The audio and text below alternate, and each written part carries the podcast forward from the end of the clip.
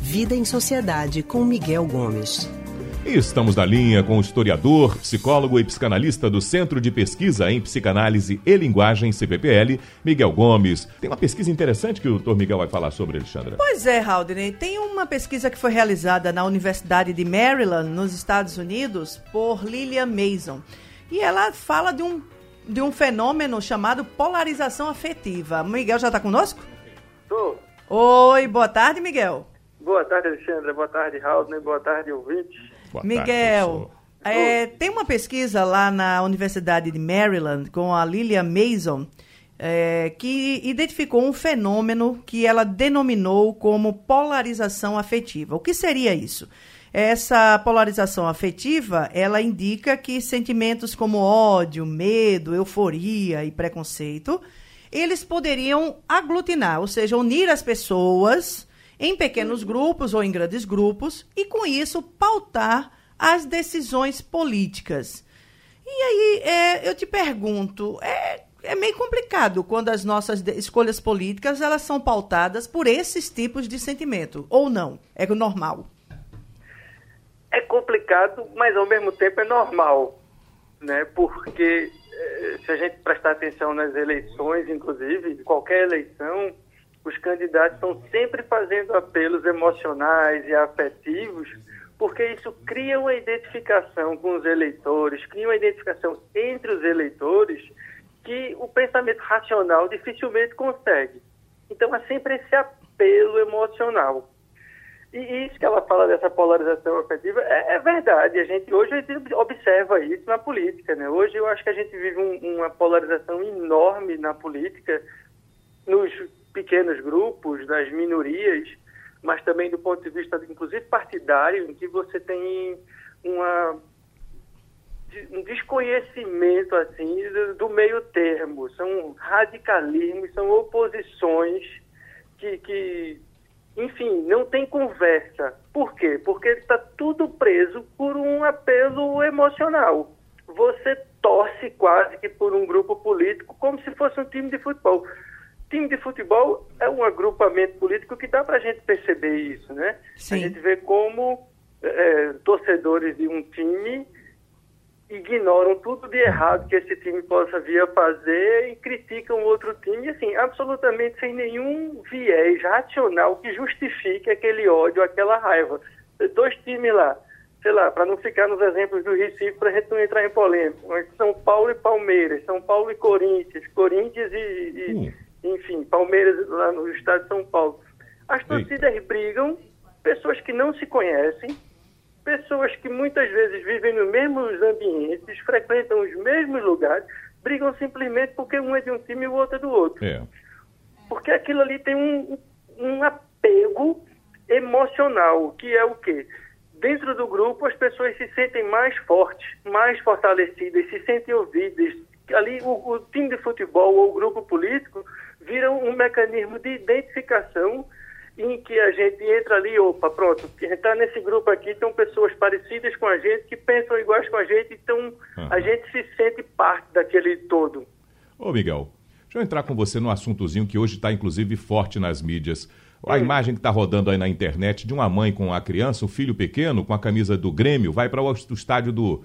do, do, do, do Internacional. Do Internacional. Pronto, aí fica aquela brinca, termina havendo uma, uma certo, um certo constrangimento que terminam expulsando a mãe com a criança do, do estádio. Ela não se sente mais segura ali, vão lá outra, outras mães, inclusive, é que se aproximam dela e empurram. Quer dizer, situações que naturalmente, é, eu imagino que as mães, fora, da, fora qualquer mãe daquela, fora daquele momento, que foi lá empurrar, ela deve estar se sentindo até constrangida e pensando, poxa, eu não gostaria que fizessem assim com meu filho, eu estivesse no local.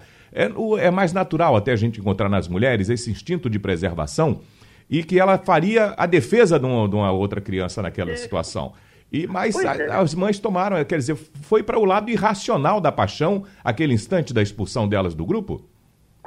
Completamente. Ali você tem um caso bem, bem descrito do que numa outra situação ali todo mundo estaria protegendo a criança. Uhum. Mas a identificação com o grupo ali, no caso, as torcidas de futebol, é tão grande e ela se torna irracional que as pessoas ignoram o fato de estarem agredindo e constrangendo uma criança e uma mãe com seu filho na torcida, para fazer aquilo que é esperado que seja feito por ela dentro do grupo. É esperado pelo grupo de torcedores lá do time A que se bote para fora, que expulse, que maltrate quem é torcedor do time B. E aí as pessoas fazem isso de forma irracional. É isso que a gente vê na política hoje, infelizmente, porque a política não deveria ser o lugar para que isso acontecesse. A política partidária dos partidos e tal tinha que ser o lugar onde houvesse um diálogo, onde se superasse diferenças, onde se buscasse um certo equilíbrio de forças. Dificilmente eu vou conseguir fazer tudo do jeito que eu quero, mas eu vou ceder aqui, vou ceder acolá, para a gente encontrar um meio termo que atenda, atenda o interesse da maioria. Esse é, é, é a democracia. Ô, Miguel. O que a gente vê hoje na política é um, um acirramento que está descambando para governos autoritários, que são regimes que fazem apelo a esse lado emocional para se manter no poder. Na verdade, nós temos uma. É, estamos entrando numa situação aparentemente de polaridade. Mas aí eu te pergunto, o que, é que a gente pode fazer? para retomar a, a, racionalidade nas nossas discussões, sejam elas políticas, esportivas ou qualquer outra? Pois é, a, a grande questão é você dar um passo para trás, assim, tentar se distanciar um pouco daquele calor da situação e refletir, será que isso que eu estou fazendo está correto? Segundo ponto que se pode fazer é, bom, a gente aqui está discutindo, no caso da política especificamente, a gente está discutindo aqui uma ideia, alguma coisa assim. Então não vamos levar isso para o lado pessoal. Eu não estou brigando contra fulano. A gente está debatendo a respeito de uma ideia. Uhum. E isso é completamente diferente de você brigar com o outro porque o outro é o outro. Recentemente teve aquele debate do século né, entre Peterson e Zizek, que são pessoas de posições políticas antagônicas, e se criou todo um clima em torno desse debate no TED. E o que se viu é que quando os dois foram debater, duas pessoas inteligentes e sensatas, que se esperavam um embate, briga, discussão, arranca cabelo e não sei o quê, não aconteceu nada disso.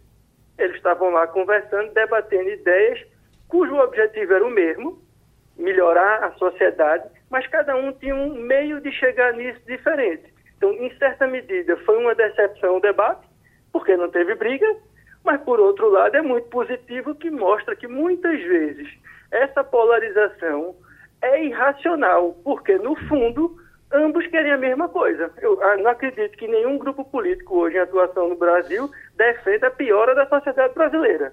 Ambos defendem a melhora. Agora, cada um tem o seu meio. Se sentassem e conversassem, talvez conseguissem convergir para algo no meio termo que fosse agradável e menos violento. Muito bem. Miguel, muito Excelente. obrigada aí pela tua participação conosco hoje. Tá, Alexandre, tá, João Raul, ouvintes, um abraço para todos e todas.